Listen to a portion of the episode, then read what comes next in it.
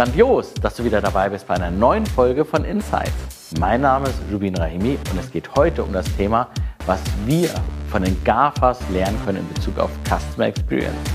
Diese vier Firmen, die GAFAs, Google, Apple, Facebook, AK Meta und Amazon, haben entscheidenden Unterschied zu ganz, ganz vielen anderen Unternehmen. Sie stellen den Kunden in den Mittelpunkt. Jeff Bezos sagt, in jedem der Meeting muss ein Pappaufsteller mit dem Kunden an den Tisch. Als kleine Anekdote. Wie stellen Sie diese Kunden in den Mittelpunkt und warum ist das überhaupt so wichtig? Das beantworten wir dir heute. Die GAFAs haben ganz unterschiedliche Geschäftsmodelle. Dennoch kümmern sie sich immer um die Kundenexperience. Nehmen wir mal als Beispiel Facebook. 97 Prozent der entsprechenden Einnahmen von Facebook generiert Facebook über die Werbeeinnahmen maßgeblich in Kanada und in den USA. Aber wie generieren Sie diese Werbeeinnahmen dazu? Zum einen, wir als Nutzer müssen Facebook nutzen oder Instagram.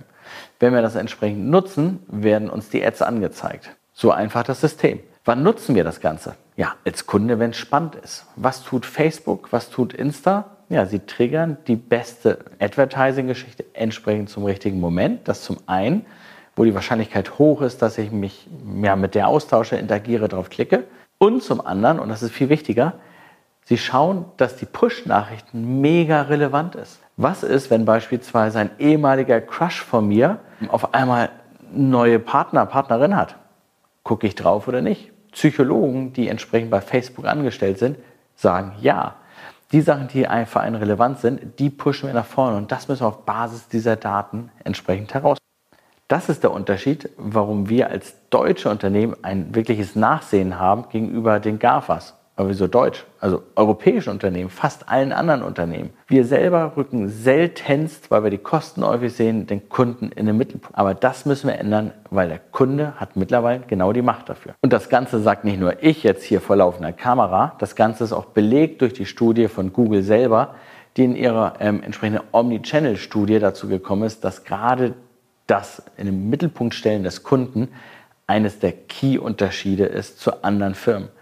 Darüber hinaus sagt das auch Watermark Consulting in ihren Studien, die halt immer wieder gucken, wie wertvoll ist ein Unternehmen in Korrelation mit der Customer Experience. Und da sehen Sie ganz eindeutig, dass die Firmen, die eine gute Customer Experience haben, ungefähr dreimal so viel wert sind wie Firmen, die keine gute Customer Experience haben in den S&P 500. So, jetzt hoffe ich, ich habe euch so weit angefixt, dass ihr auch gespannt seid, was sind die fünf Kerngründe, wie so eine gute Customer Experience aussehen kann und wie das Ganze wirklich funktioniert und was die GAFAs anders machen als fast alle anderen. Punkt 1, Benutzerfreundlichkeit. Die Benutzerfreundlichkeit ist natürlich das A und O, wenn wir an die entsprechende Oberfläche denken oder an die App oder auch an ein Callcenter. Ich nehme jetzt mal Amazon als Beispiel. Amazon hat nicht die schönste Oberfläche. Es wird kein Red Dot Award gewinnen. Ich glaube, das würden wir alle hier unterschreiben. Aber für das, was ich will und das, was ich damit tue, ist es sehr effizient und sehr, sehr praktikabel. Ja, Benutzerfreundlichkeit ist ja nicht nur ein Thema der Oberfläche. Es ist auch ein Thema des Zusammenspiels der Kanäle. Wie funktioniert das Abo-Modell dort? Wie funktioniert beispielsweise auch Amazon Prime? Wie funktioniert es, wenn ich dort anrufe? Wie kann ich in Kontakt treten, wenn ich über die Webseite? All das sind Themen der Benutzerfreundlichkeit. Und Amazon hat halt gerade auch das Thema mit den 30 Tage Rückgaberecht und einer sehr kulanten äh, Regelung des Ganzen einen Meilenstein für Benutzerfreundlichkeit gelegt. Also wenn wir über Benutzerfreundlichkeit reden, reden wir über die Webseite, wir reden über alle anderen Kanäle, wir reden über die gesamte Customer Journey. Ganz wichtig, wir reden nicht über Design. Punkt 2. Personalisierung. Wenn ich auf eine Webseite gehe, wenn ich anrufe, hilft es mir natürlich total, je schneller die andere Seite auf dem Thema ist, was mich gerade bewegt. Wenn ich bei Amazon anrufe und ich habe schon die, die, Daten hinterlegt, erwarte ich, dass auf der anderen Seite auch damit umgegangen wird. Wenn man meine Handynummer hat, ich rufe mit dem Handy an, erwarte ich, dass man weiß, wer ich bin und zu welchen Themen man wahrscheinlich auch anruft, weil man auch weiß, was ich gerade gekauft habe oder tue. Und diese Personalisierung dann halt innerhalb den, der Prozessen selber zu verankern, das ist das eine, natürlich aber auch auf der Webseite. Wenn ich ein ganz breites Sortiment habe, sollte ich gucken, was bewege ich nach vorne.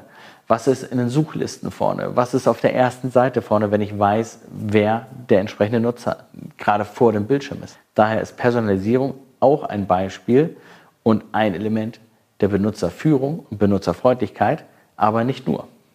Denn drittens, es ist die Effizienz. Personalisierung trägt auch zur Effizienz bei und Effizienz selber kann auch über schlanke und standardisierte Prozesse erreicht werden. Wenn ich effizient das tun kann, was ich will, diesen Service nutzen, den ich möchte, dann werde ich den immer wieder nutzen. Dann werde ich eventuell davon erzählen. Ist er ineffizient? Passt er nicht? Dann werde ich auch darüber erzählen. Aber das sind dann halt genau die Momente, die kein Marketer haben möchte, denn das ist wieder Bad Brand Reputation, sondern ich möchte ja gerade da unterstützen, was ich mit dem Kunden mache. Ich möchte auch Richtung Effizienz noch ein Thema zur Seite packen. Wenn ich nicht nur einen Bedarf wecke, sondern ähm, Erlebnisse schaffen möchte, dann muss ich effizient Erlebnisse schaffen.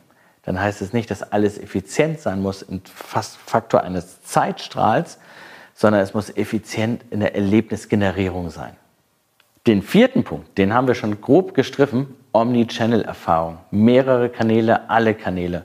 Dem Kunden ist es egal, über welchen Kanal ich mit der Firma in Kontakt trete. Der Kunde möchte einfach die richtige Experience haben. Der sagt, du bist die Firma, du weißt alles über mich und entsprechend sollst du auch ein einheitliches Bild ähm, mir gegenüber darstellen. Das ist aber nicht ganz einfach. Das ist der erste Punkt. Der zweite Punkt, wenn ich nur online bisher bin oder eine Marke bin und nur auf Amazon verkaufe, dann ist das nur ein Bereich. Wenn ich vielleicht Produkte verkaufe über Amazon, gibt es denn Rückläufer? Wie ist es mit weiteren Services dazu? Wie kann ich die bespielen? Die werden vielleicht nicht nur über die Amazon-Plattform gehandhabt. Wie ist der Anruf, wenn mich jemand anruft? Habe ich da eine nette Ansage oder nicht? All das sind Themen, die auf diese gesamte Custom Experience einzahlen. Und das sind die kleinen Momente, aber ganz wichtig ist, was ist die Zielsetzung deines Unternehmens, wo positionierst du dich, wie willst du den Kunden abholen und das alles in Summe stimmig über alle Kanäle ist. Das ist der Key, stimmig über alle Kanäle. Fünftens, Innovation. In der heutigen Zeit können wir natürlich ganz viel MeToo machen und gut kopiert von den Besten bringt einen immer schnell nach vorne. Keine Frage. Aber es kommt immer der Punkt in der Größe und im Wachstum eines Unternehmens, wo wir uns wirklich differenzieren müssen. Was ist deine Innovation? Woran arbeitest du? Was veränderst du, damit die Benutzerführung, Benutzerfreundlichkeit, die Customer Experience zukünftig noch besser ist? Was führst du ein? Und das sind Innovationen, die nicht immer in Produkten enden müssen. Ganz neues Produkt und ganz großartig mit angekündigt. Die Innovationen können auch viele kleine Innovationen im Unternehmen sein. Gutes Buch dazu, High Touch, High Tech, verlinken wir unten mit drin. Ich hoffe, ihr habt heute Spaß gehabt, ein, zwei Komponenten mitzunehmen, ein, zwei Impulse mitzunehmen. Sicherlich als Nutzer ist es uns total klar, was ich gerade erzählt habe. Aber als Unternehmen nochmal in diese Seite reinzuhüpfen und da drauf zu gucken, mega wichtig. Ich freue mich auf eure Kommentare, gerne wie immer hier unten drin oder über unsere entsprechenden Kanäle. Schön, dass du zugeschaut hast.